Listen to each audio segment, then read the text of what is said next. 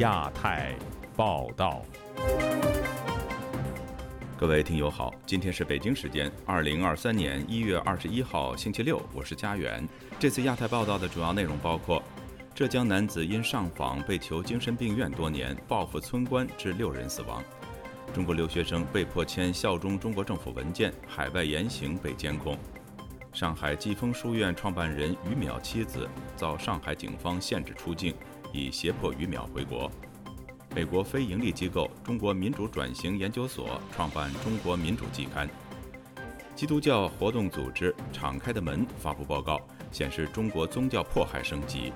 接下来就请听这次节目的详细内容。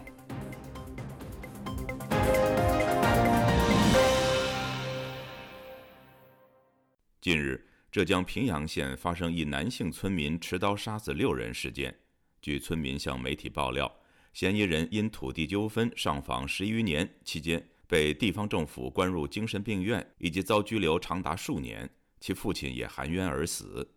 有访民表示，在中国，许多人因上访被关精神病院，发生这类悲剧有其社会根源。请听本台记者古婷的报道。农历腊月二十八日，浙江省平阳县公安局周四通报，当天上午发生一起刑事案件，犯罪嫌疑人杨某训。因纠纷持刀行凶，造成六人死亡。警方获报后立即组织力量处置，现已将犯罪嫌疑人杨某训抓获。目前案件正在进一步侦办中。当地网民在微信圈留言：“水头镇鹤溪社区发生连环杀人案，其中两个死者是鹤溪街道办事处负责人。”另有网民称，杨某训与邻居发生。土地纠纷，又受到村官不公正对待，上访又被官员囚禁，于是产生了报复杀人心理。目前网络上找不到相关的视频和图片。本台记者致电鹤溪街道办事处，但始终无人接听。重庆访民蒋林轩曾因房屋拆迁和土地纠纷上访十年，他周五告诉本台：“中国许多冤民上访无路，投诉无门，有些人采用报复手段杀死地方政府官员。”他说：“他是忍无可忍呐，对我来说我也是这样，每次都又不解决问题了，那个法院又枉法裁判，那个明显的枉法裁判。”二零幺幺年到现在，我都也是十多年了，从来没想过会搞到十多年，现在还没有个结果。那到最后呢？那想不通的时候，搞不好也是这样啊。据今日头条网报道，第一位来自浙江的网友说，事发原因是两家人争一块土地，而另一家人用不正当手段拿到土地，嫌疑人的父亲被气到离世，他上访也被诬陷，关进了精神病医院。据说出来后杀的是当地的村干部。第二位网友说，这位男子被关精神病医院之后，他的老爹被气死了，但精神病医院也没让他回家。这个男子出去之后就列好了名单，杀人的时候还让路人走远一点，目的明确。而第三位浙江网友说，有两个凶案现场，听说是十多年前的土地纠纷没有解决，上访被劝回。第四位浙江网友则表示，他看到过那个镜头，感觉好像没有什么不共戴天的仇恨，因为根据这位网友的视频中所见，现场还有人围观拍视频，而死者的女儿只是受伤，站在门口发抖，欲喊无声。有网民说，被刺死的包括村长和书记。凶徒杨某训在杀镇长的路上被警察拦截被捕。目前，平安县公安局并未通报此事详情。长期致力于民间法律维权的江苏宜兴评论人士张建平告诉本台：“中国有成千上万的访民被关入黑监狱或精神病医院的经历。”目前，警方尚未公布嫌疑人涉嫌罪名。如果杨某涉嫌故意杀人罪，那么将其关精神病医院又怎么解释呢？他说：“呃，从法律角度来说，政府把他关押在精神病院，好像关了三三年之久。那么从法律角度来说，在行政行为啊，已经确定他是精神病人，他不光是医学上的精神病人。那么在法律上，他就对他的这个杀人行为不需要承担刑事责任。”上述杀人事件发生在农历新年前夕，消息在中国社交平台广为流传，已引发热议。网民好奇，究竟该男子有何种经历导致其连杀六个人？张建平还说，在中国，地方官员为了阻止民众上访，把人送入精神病医院羁押的情况非常普遍。官方如何对杨某逊定罪，法院如何裁判，各方拭目以待。自由亚洲电台记者古婷报道。中国遭踢爆在海外违法开设所谓便民警务站，以监控和劝返中国留学生和异议人士。瑞典媒体近日披露。中国当局逼迫公费生和家属签署所谓“效忠党国”文件。在美国的异议人士叶利健和曾在台湾留学、实名反对习近平修宪称帝的李家宝都表示，凡赴海外留学的中国学生都被要求签署类似文件。海外留学生群组还会时刻定点的表忠心，形成相互监控机制。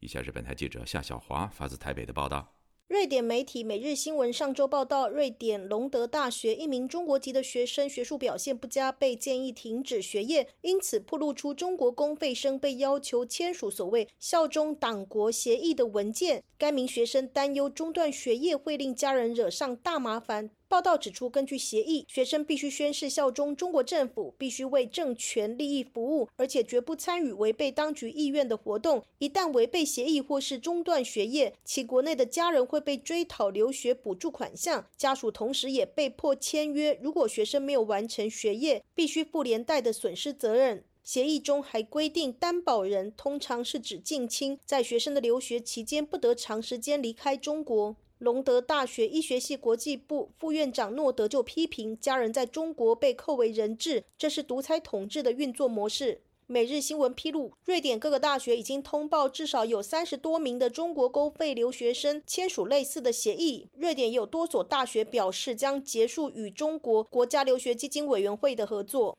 人在美国的中国异议人士谢立健接受自由亚洲电台采访指出，不只对瑞典，中国公费留学生都被要求签署类似的文件。谢立健说：“他们在国内的时候就签保证书，就说那个合同都都都已经签好了，就是说你回了国以后，工作哪一块儿，这一块那个工作安排都安排都都已经安排好了。就是说，如果说你违约，或者说你违反这个，就是说你的这个承诺书，你家人啊，或者说包括你的大学的老师啊，介绍你的介绍人啊，包括这个学校啊，他都有一些。”那个连带责任、连带处罚的一种一种机制吧。谢立健另外提到，海外联谊会、各校老乡群组互相监控留学生的言行举止。当中国境内爆发彭丽发在四通桥挂横幅的事件，以及白纸运动等等，这些留学生就在群组立刻发动不参与、不支持，并监视破坏海外声援国内民主运动的人士和活动。被撕完以后，就在群里就炫耀，今天说把谁谁谁海报给撕了，哪个反贼，然后他是什么样子，哎，都记住他，大家都及时举报。我答案我知道他是哪的，他他是哪官籍是中国哪个地方的？哎，马上艾特他们这个国内他们那个官方那个警察那个那个微博去艾特他，说你们这个地区出了个反贼，在做一些这个危害国家安全的事情。他只要他一回国，马上抓他，给给他们中国这个政府就立功了，还有一种这种骄傲那种自豪感。二零一八年三月在台湾留学期间，实名反对习近平修宪延长任期当皇帝的中国学生李家宝接受自由亚洲电台采访表示，当时他在网上录视频反对习近平之后。遭到中国当局一连串的报复，中国的学校要他立刻回国，他的微信和 QQ 账号全部都被封了，信用卡号也被封号，经济断炊。他读的台湾学校被中国政府禁止终身就读。李家宝说：“跟我一起去的还有几个陆生嘛，他们是要求集体买机票，呃，回去的。回去的时候呢，就他们就说啊，在机场看到一大批的那个警察在等着我。”李家宝表示，台湾自由民主、讲人权又使用华语，被中国政府视为留学地点最为。敏感的重中之重，终身到台湾之前都必须签署类似效忠党国的文件，学校也必须签名，一并送到当地的省台办和市台办备份。他到台湾时拒签是校方代签。他反对习近平称帝事件之后，据说各个学校严格落实赴台的终身签署和遵守。终身赴台签署文件内容为何？李家宝说：“你必须要按时的返回，不然后果自负。”不要涉及到什么政治活动啊，违反了当然很很严重的事情。具体应该是取决于说你离哪里的台办近，然后呢也会走之前开会，好像还不止开了一次。陆生叙述的开什么会？就强调说呃政治安全啊，就是你们不要被这个什么台湾的呃什么。一些别有用心的这些呃政治人物啊，或者是说别被台湾的这些叫什么媒体啊蛊惑了。在美国职业移民留学签证的律师艾菲利接受自由亚洲电台采访表示：“我们的客户在参加什么十位有轻功的人，他们来跟他们说不好听的话，或者我有客户他在走路的时候被人打，说你不要再骂中共。如果这个留学生他参加什么反共的示威，或者发太多的推文，还是怎么样，或者微信开什么宗教会议，公安局或者警察会去找他的。”父母或者他的家庭，让他们呃说服这个学生不要再这样做，否则的话后果会非常严重。所以这个我们听到了好几次这样子的的威胁。艾菲利提到，以他实务经验，中国留学生毕业之后想留在美国工作的约占一半。自由亚洲电台记者谢小华台北报道。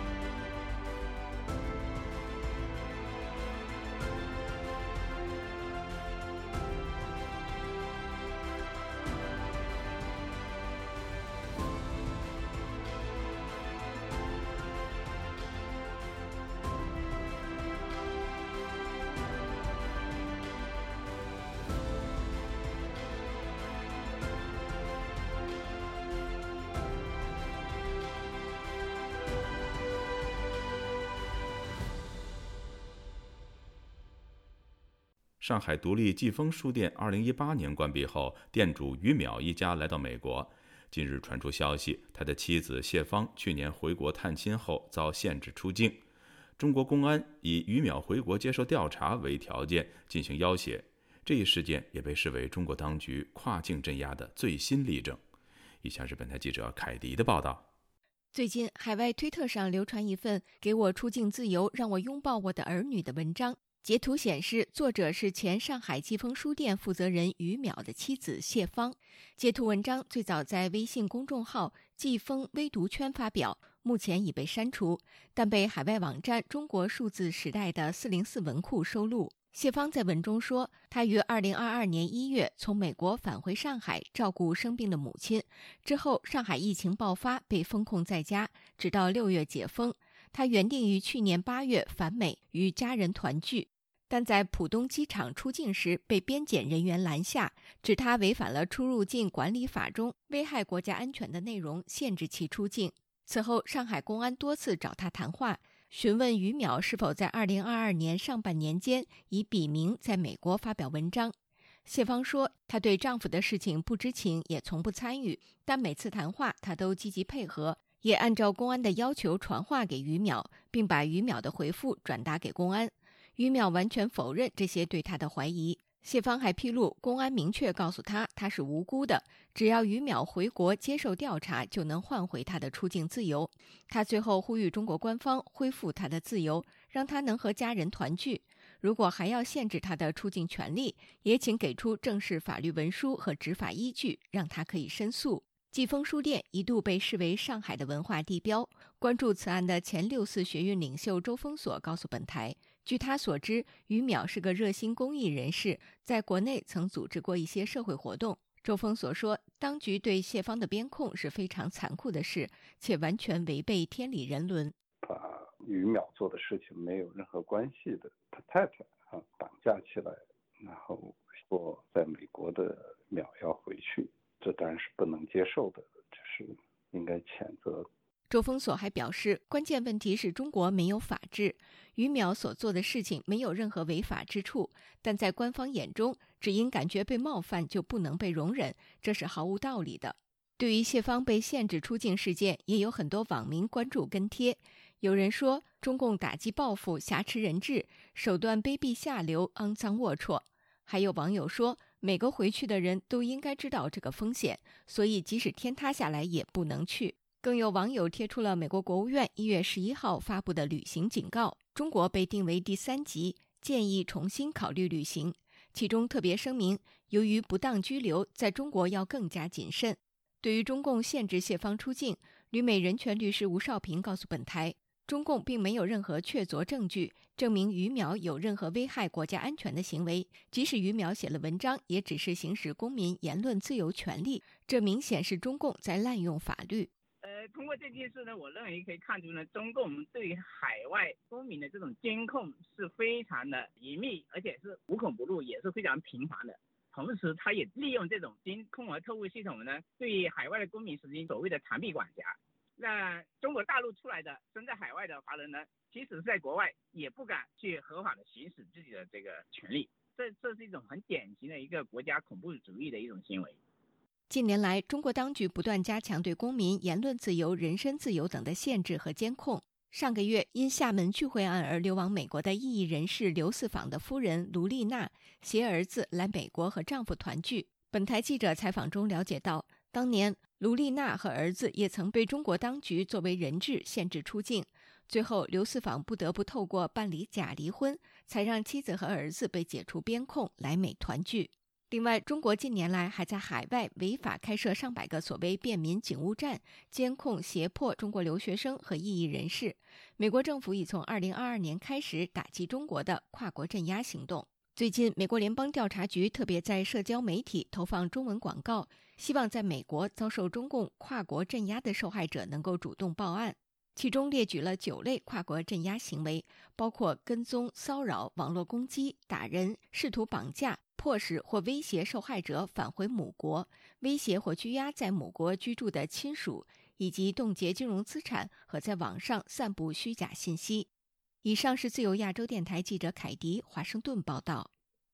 习近平在中共二十大上打破惯例，连任国家主席，让外界对中共政权的合法性提出强烈质疑。白纸运动中，更有民众喊出“共产党下台”的口号，再一次使中国民主化转型问题成为海内外舆论的焦点。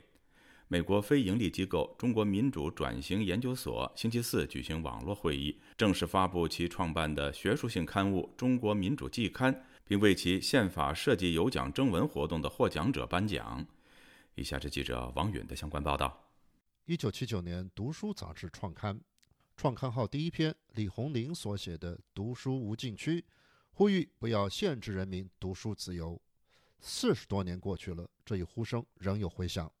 在周四的研讨会上，中国民主转型研究所所长王天成的发言似乎正回应着“读书无禁区”的呼声。他在表达创办《中国民主季刊》的初衷时说。既然呢，共产党政权它控制知识和信息流的自由流动，限制人们呢了解一切他们认为呢对他们的统治不利的东西。它不只是限制人们了解国外的情况，也限制人们了解中国本身。我们办这个杂志呢，就是要打破这种限制。期刊的编辑团队在中国民主季刊第一期刊载的发刊词中。对中国当下的政治形势做了消极的评估，其中提到，在本刊创办的当下，中国正在经历极权主义的重建，这是一种新极权主义，其目的既是为了应对一党专制所面临的危机，也是为了满足最高领导人的个人野心。期刊副主编、芝加哥大学客座教授滕彪介绍说：“中国民主季刊是想兼顾理论性和现实性。”呃，当然，我们有有这个理论关怀，我们强调这个它的思想性，但是我们更多的还是关注中国现实社会政治的分析，关注中国现实可能发生的，在未来可能发生的民主化转型。为了保证中国民主季刊的学术品位，期刊的编辑委员会还邀请了国际资深中国问题专家黎安友、林培瑞、孔杰荣等人担任顾问。本台记者在会议上提问：目前中国国内的学者对中国宪政问题也已经有很多精深的研究，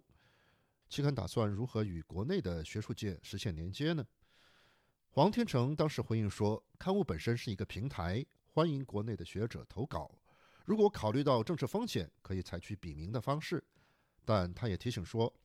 您如果是讨论知识性的问题，并不会给给您带来多大的这个政治的风险。而有时候我们人会自我设限，给自己的这个空间往往比呃你实际可以用的空间要小。”因为你自己设限了，这是我也是这么多年的一个经验。会议上也颁发了中国民主转型研究所、人道中国和中国民主教育基金会共同主办的宪法设计有奖征文的奖项。王天成在会议上解释说，宪法设计是为了从专制向民主转型的一种准备。嗯，在历史上哈，很多的独裁政权倒台发生的时候，往往是突然。速度非常的快，好像一切都是一夜之间的事情。中国这个独裁政权，它可能会在我们意想不到的一个时刻，它就倒台了。如果你现在不做准备，那个时候再做准备就晚了。本台记者注意到，本次征文的部分获奖者，包括一等奖获得者丁毅和二等奖获得者王庆明，都没有政治学的专业研究背景，并就此询问专家组的意见。中文专家评委会委员。纽约城市大学研究生中心政治学教授夏明在回应时没有直接回答，而是以多年前他在中国的讲学经历答复说：“中国的比较政治研究也在不断深入，海外有很多人才可以做很多工作。”自由亚洲电台王允华盛顿报道。一月十八号，国际宗教慈善组织“敞开的门”发布年度报告全球守望名单。在这份涵盖全球五十个实施宗教迫害的国家名单中，中国连续第三年被列为迫害基督教最为严重的国家之一，而且在迫害严重程度的排名上，较去年的报告有所提升。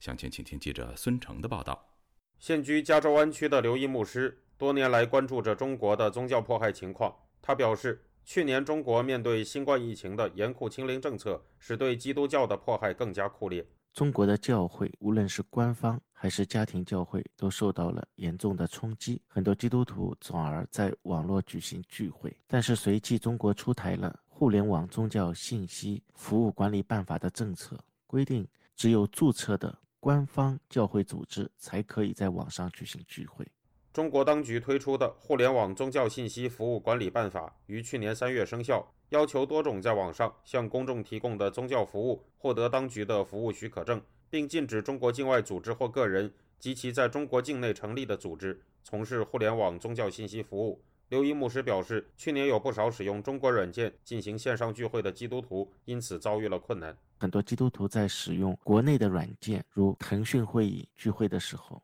那些没有所谓资格认证的宗教会议的房间就会被封杀。在敞开的门这次发布的全球守望名单中指出，在去年的中国，由于越来越多的监视和限制，许多家庭教会停止了较大的聚会，分成了较小的聚会。其他人过去常常在网上见面，但随着中国当局更加关注网上活动，这变得更加困难。在广东深圳一家家庭教会有多年聚会经历的陈先生表示，他感觉2018年是教会处境的一个很大的分水岭。从那时开始，香港的牧师无法前来与他们相见。他的教会的微信群组也在当时被查封，他的教会的成员则被当局送去按照吸毒者的规格进行强制体检，并不断受到约谈喝茶、电话询问是否仍在聚会的骚扰。在这之后，他的教会转移到了一个公寓式酒店房间进行秘密聚会。他描述相关情形说：“我哋嘅同工同埋群组呢，呢几年都变得好小心嘅去发布我哋。我们的同工群组这几年都很小心地发布我们的聚会信息。”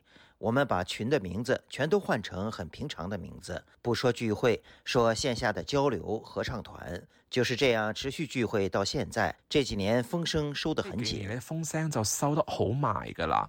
陈先生也表示，据他所知，去年有不少家庭教会的网上群组被查封。在去年，他的教会也只能进行时断时续的聚会。敞开的门发布的信息表示，在去年的中国，一些基督徒被逮捕和判刑，往往被指控非法经营、欺诈、危害国家安全或措辞含糊的寻衅滋事。刘一牧师总结了去年中国基督徒的处境，表示，家庭教会在封控期间很难聚会，因为每一个人都关闭在家里面，而且他们也没有办法。使用更广泛的互联网的服务，政府也严厉的打击家庭教会，更是以诈骗罪的名义抓捕教会的传道人。自由亚洲电台记者孙成，旧金山报道。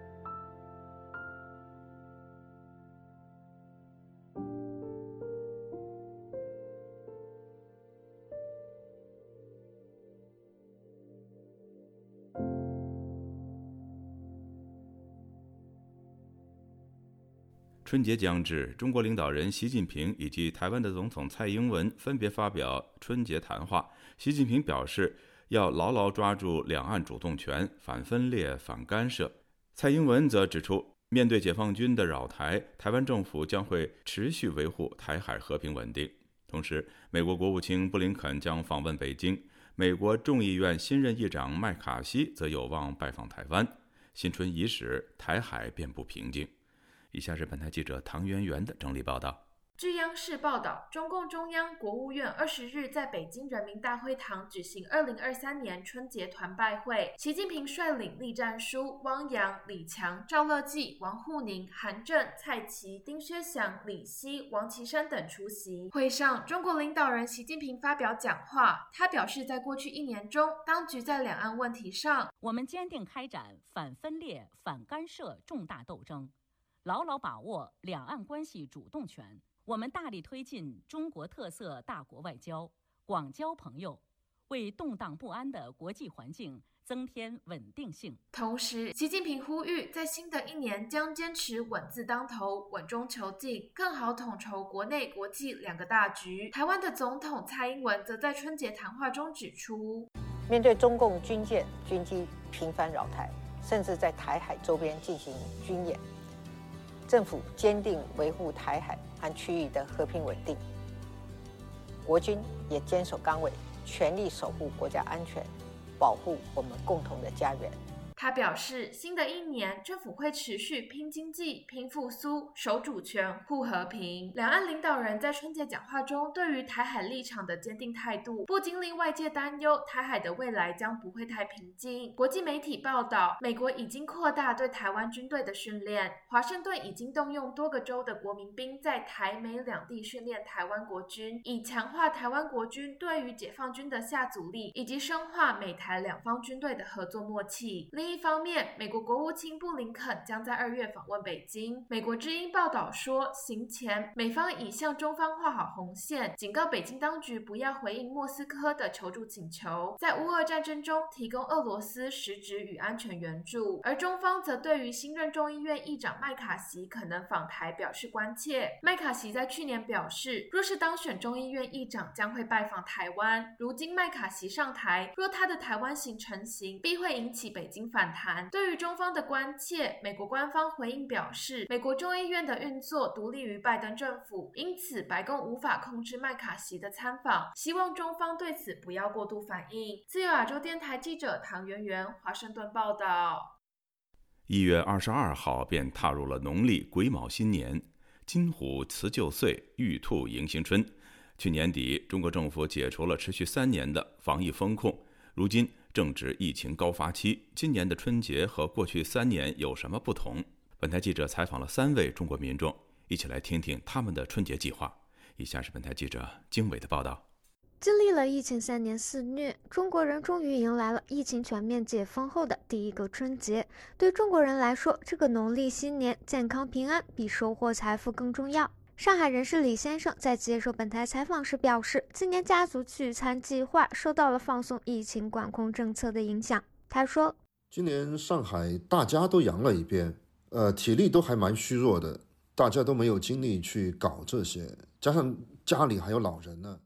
李先生透露，很多朋友退订年夜饭，饭馆订单骤减，加之员工较早回家过年，以往过年还营业的饭馆今年都停业。此外，他感觉春节期间物价并没有明显上涨。还有一个明显的感觉就是今年代驾叫不到了，可能之前外地的务工人员是回不去，而今年很早就返乡了。李先生观察发现，上有老下有小的人群，大部分在春节消费上比较克制。我身边也有人飞出去旅游，但感觉还是比较少。我有做旅游的朋友，他说大多数人都还在观望呢，就是你不知道下一轮会怎么样。一个是大多数人对出境和跨省旅行会持观望的态度，第二个就是大家对2023年的不确定性，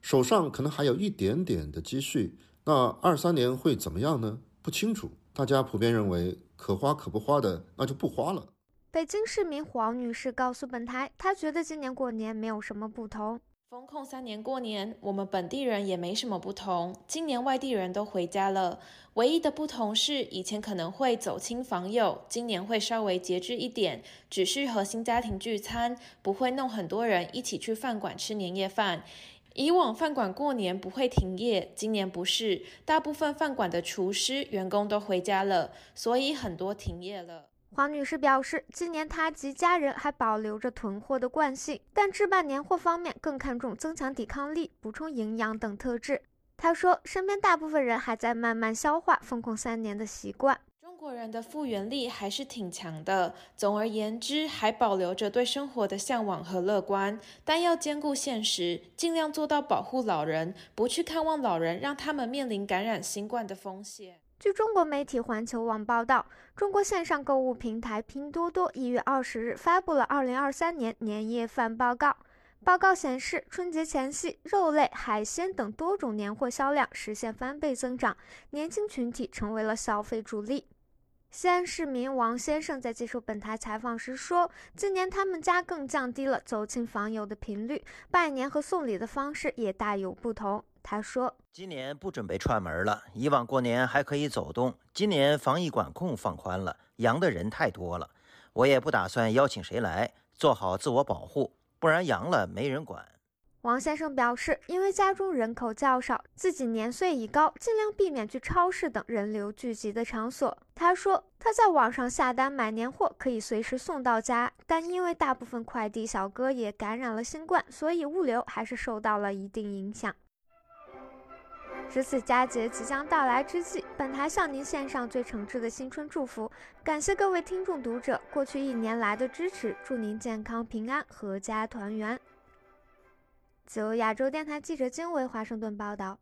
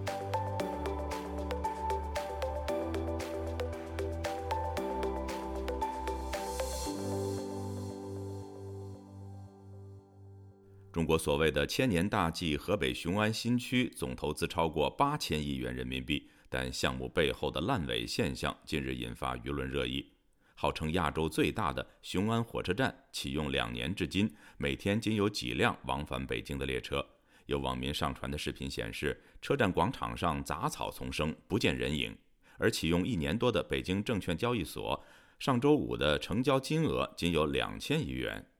详情，请听记者古婷的报道。雄安新区是中国第十九个国家级新区，也是首个由中共中央、国务院印发通知成立的国家级新区。它被官方称为“千年大计”。据最新公布，截至二零二二年十一月底，雄安新区累计实施重点项目两百四十个，总投资超过八千亿元，累计完成投资超四千七百亿元。被称为亚洲最大的雄安火车站广场，网民发现已经长满野草，不见人影。本周五，北京资深媒体人高瑜在推特发出雄安火车站广场的视频，说：“这不是内蒙大草原，这是首个由中共中央、国务院印发通知成立的国家级新区——雄安新区的雄安火车站。中国盛产马屁精，铁道部河北省就没有一个当官的派活儿让新区割割草。”上述视频引发网民热议，网民老眼睛发帖称：“雄安新区是千年大计。”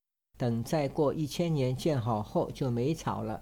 要是全中国都搞成这样的千年大计，估计到时候全国就不长草了。另有网民留言：“一位不可一世的夜郎，逆势操作的产物。”网民程先生周五接受本台采访时说：“三年疫情，许多人已经不相信政府的号召，也不会去雄安工作，一些大型企业也不到雄安落户。”他说。现现在关键政府已经没有公信力了，老百姓都不信任了。这几年疫情一搞，就像政策一会这样，一会儿或左，一会忽悠人，现在谁相信？那一套现在行不通了。现在过年也没有年味了，也不像以前很热闹。现在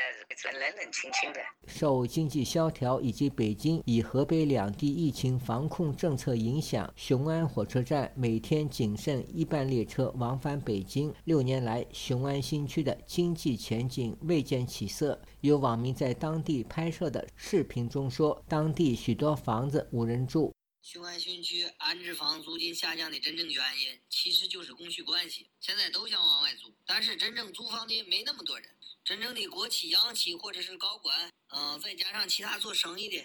没那么多人。河北一网民李女士对本台说：“现在政府没钱，老百姓也挣不到钱。地方现在经济链都要塌了，他们没钱，他都挣挣，不是傻钱就造吧。”雄安新区是中共总书记习近平一手打造的所谓国家级新区。二零一七年四月，习近平亲自敲定的河北雄安新区发展方案，官方称雄安是继深圳经济特区和上海浦东新区之后又一具有全国意义的新区，还称要斥资三十万亿元人民币打造一座未来之城。此外，2021年9月成立的北京证券交易所近期出现成交量骤减的情况。1月13日，该交易所股票成交仅三手，成交金额两千两百元。不仅是老股票，就连新股票也无人问津，被网民嘲讽为“尴尬的吉尼斯世界纪录”。相关资讯已经被屏蔽。有舆论认为，雄安新区是中国最大的面子工程。领导人试图通过这些工程展示个人的能力，但忽略了客观环境。因为中国经济最活跃地区在长三角和珠三角等东南沿海地区。自由亚洲电台记者古婷报道：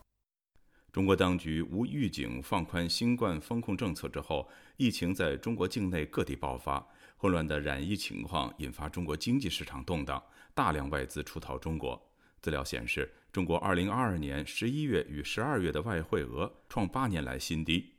以下是记者唐媛媛的报道。彭博社报道，中国2022年12月的外资总额为766亿人民币，比去年同期降低了29%。而在11月，中国的外资则比去年降低了33%。彭博社分析，这样的投资景气比2020年新冠疫情刚爆发时还糟糕。在2020年2月武汉封城时，中国的外资也只减少了26%。过去三年，外国企业对于中国市场保持着越发负面的态度，因为在动态清零政策下，外国企业想在中国定点设厂与贸易都相当困难。即便中国当局如今放宽风控，但疫情大规模的蔓延以及不透明的确诊人数和死亡病例，也使外资对于中国市场感到悲观。所有从中国市场外移的外国资金中，日本企业占了相当大的比例。在二零二二年的前十一个月，日本企业对中国的投资相比二零二一年同期降低了百分之四。这样的趋势可。可能会为中国经济带来进一步的冲击，因为日本是继香港后投资中国最多的经济体。而日本资金外移中国的原因，除了企业本身对于中国市场不看好，也因为日本政府近日不断向国内企业宣导，希望企业降低对中国的依赖。对于外资外流，中国官员在近几个月不断重申，北京当局正在推出系列政策，希望塑造更友善的投资环境，吸引外国企业来中国投资。中国各省。市自风控政策放宽后，也组织不少投资参访团到日本，希望能获取更多的日本资金。不过，学者分析，中国资金外流与外国企业将整个生产供应链搬出中国有关，这是结构性问题。因此，投资参访团的拜访并不会有太大成效。此外，中国与日本当前的政治关系紧张，也将为日本资金回流中国设下阻碍。近日，日本与南韩宣布，从中国入境的旅客需要附上。核酸检测阴性证明，北京当局作为报复，则宣布将放缓核发日本与南韩国民的中国短期签证申请。这项政策使日本与南韩的商务客想拜访中国有一定难度。自由亚洲电台记者唐媛媛，华盛顿报道。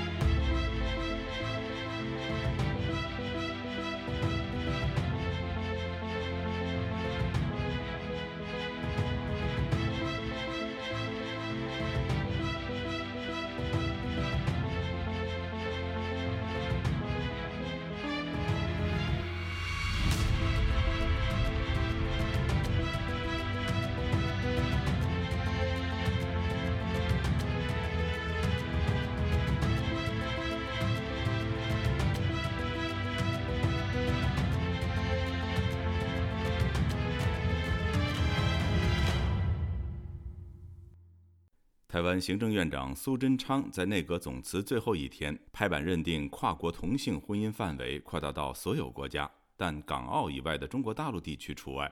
有立委表示，排除大陆是因为涉及两岸非两国的复杂问题，但民间团体认为，两岸异性恋婚姻能够做到，同性恋婚姻也能够做到，期盼政府站在两岸同性人权角度尽快解决。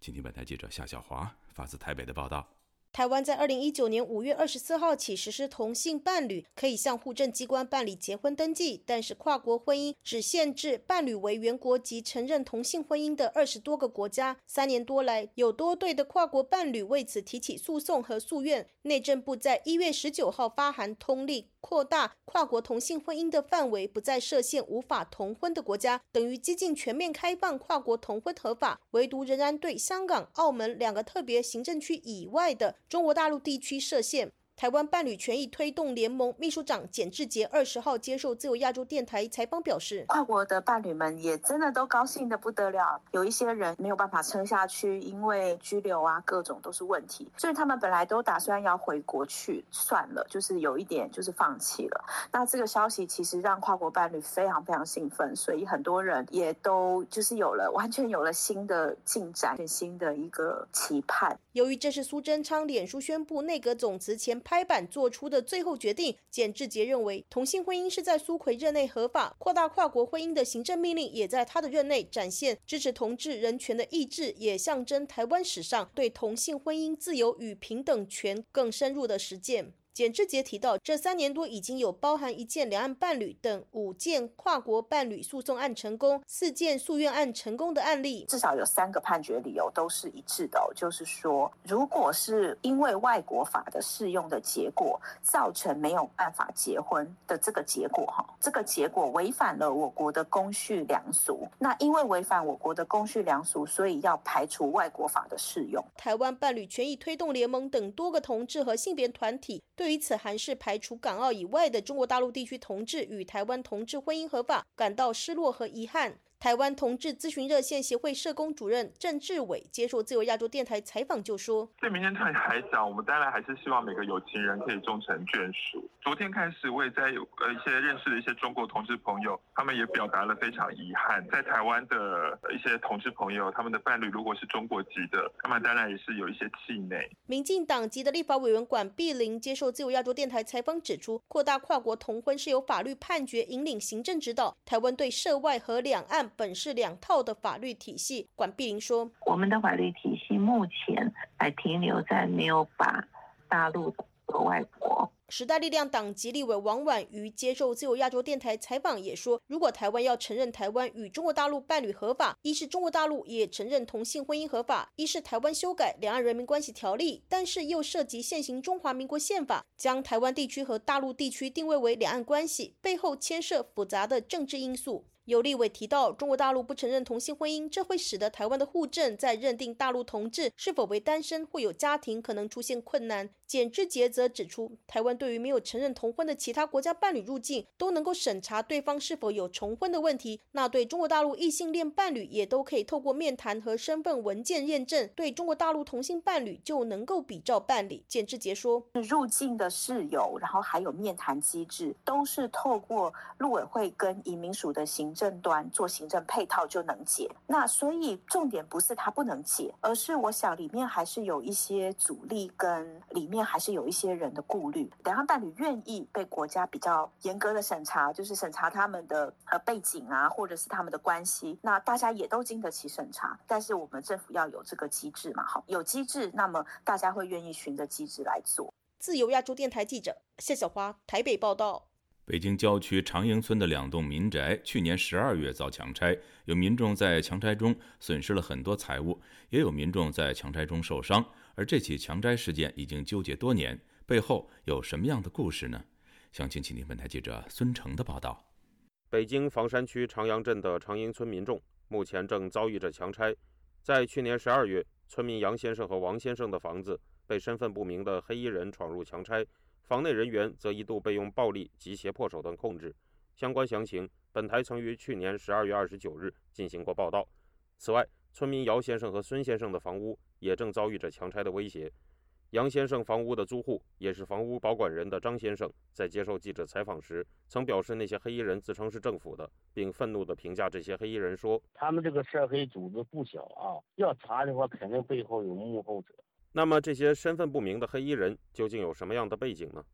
事情的缘起需要追溯到2017年。这一年，北京房山当局推出了房山区长阳镇。零六零七街区棚户区改造土地开发四片区项目，这一项目在二零一八年六月得到北京市发改委核准，规划腾退用地十八万九千平方米，建设包括住宅、金融中心在内的多种设施。长营村村民在这一项目中将遭到拆迁。长营村村民姚先生告诉记者，给村民们的拆迁补偿额是按照四分宅基地的标准进行计算的，而且每平米的价格很低。宅基地国家规定是四分地，二百六十七平米，评估的价格是一千五一平米，超出二百六十七平米的是按百分之六十给你。等于是九百块钱一平米，就等于你的房子平米数越多，价格越低。值得注意的是，长营村旁的居民小区房价比上述的拆迁补偿标准远远更高。例如，根据网上公开信息显示，村旁的张家场小区房价目前达到了每平米三万两千八百零一元。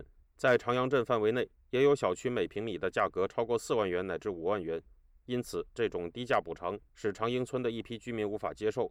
姚先生算了一笔账，表示按照每平米一千五百元的补偿价格，不仅自己能得到的钱远比市场价要低。而且自己还要交钱。他给一个内定的每人四十平米的回迁楼，这一个平米是要花两千元去买，就等于一个人还要交八万。村民王先生在他的房屋遭到强拆时，和他儿子都受了伤。他表示。和村民谈拆迁补偿问题的不是政府机构，而是一家公司。他说：“不是镇政府出面，是有一个公司打着棚户区的改造给我们拆的。很多老百姓既然接受了他们这种条件，就是默认这种条件了，人就走了。剩下我们这个户对他们拆迁有异议，所以没走。”王先生所说的公司是负责实施长阳镇零六零七棚户改造项目的北京市房山新城置业有限责任公司。这家公司成立于二零一七年，经营范围包括了房地产开发。在六户对拆迁有异议的长营村村民中，已有王先生、张先生两户的房子被强拆，另有两户已经签约同意拆迁，还有姚先生、孙先生两户的房子没有被拆除。姚先生表示，这家公司实际上与官方的关系相当密切。这个拆迁公司是由房山区成立的一个专产，分到各个镇，到镇里边也有小的部门，等于是拆迁公司的分公司，主导每个镇去一片一片的拆。记者致电了这家公司，但对方没有接听电话。网上公开信息显示，这家公司由房山新城投资有限责任公司百分之一百持股，由房山区政府国资监管委间接百分之一百持股。在于二零二零年九月二十六日出席长阳镇零六零七街区棚户改造项目一处工程的封顶仪式时，该公司法定注册人欧新刚曾表示。长阳零六零七棚改项目承担着北京市核心区疏解人口的政治任务，重要性不言而喻。此外，记者也致电了长阳镇政府，接线人员在回答记者关于长营村拆迁情况的咨询时表示：“这个我还真不太清楚。”长营村有部分村民因为不同意一千五百元一平米的补偿标准，没有在拆迁问题上签约。在二零二一年八月十四号。长英村村民以户代表投票的方式，对六户未签约村民宅基地使用权的回收和腾退工作的开展进行了表决。这次表决以九十三票赞成、四十一票反对、二十六票弃权的结果通过了决议。尽管一份加盖了长阳村村委会印章的文件显示，这次投票表决是通过召开村民会议进行的，但房屋于上个月被强拆的杨先生说，那场投票另有隐情。他告诉记者。当时长阳镇武装部长高占林带了一队人来到村里，挨家挨户的让人投票。马场村村民宋先生目前则正在为他获刑七个月的事进行着维权上诉。他说：“出来了以后一直在告状，一直在上诉呢，现在已经到高法了。”自由亚洲电台记者孙成报道。在中共体制下，政治是统帅，是灵魂，而高层政治是统帅的统帅。灵魂的灵魂，自由亚洲电台夜话中南海节目，为您关注中共高层人事动向和派系分野，探讨人事异动及权力分配如何影响未来政策走向。主持人高鑫先生已撰写近二十部相关研究专著，敬请关注夜话中南海节目。听众朋友，接下来我们再关注几条其他方面的消息。中国央视的二零二三年春晚将在二十一号晚间八点播出。周五公布节目单之前，引领白纸运动浪潮的中国南京传媒学院这次派出舞蹈学院的学生参加多个节目的演出，引起外界关注。事实上，去年底中国多地爆发的白纸运动最早出现在中国南京传媒学院校园中，可以追溯到二零二二年一月二十六号。当时，一名女生在校内举白纸无声抗议。当天晚间，校内有多人响应哀悼乌鲁木齐大火的死难者。随后，上海的乌鲁木齐中路于二十七日凌晨出现大规模的示威人潮。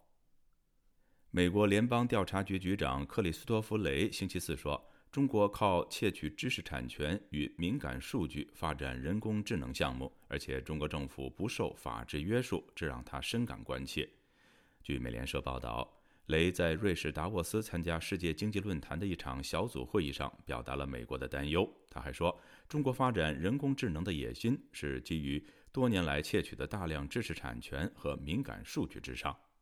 他还说。如果不加以控制，中国会利用人工智能的进步来推动包括黑客、知识产权盗窃和镇压国内异己人士，这让我们非常关切。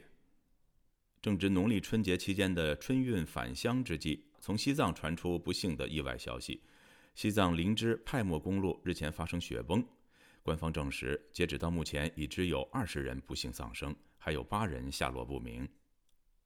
中国外交部部长秦刚二十号指出，过去一年，个别国家趁机大搞所谓“三霸”，即霸权、霸道、霸凌，煽动意识形态对立和阵营对抗，把世界推向分裂冲突的边缘。他希望二零二三年世界更开放融合，打破封闭隔绝。听众朋友，这次亚太报道播送完了，谢谢收听，再会。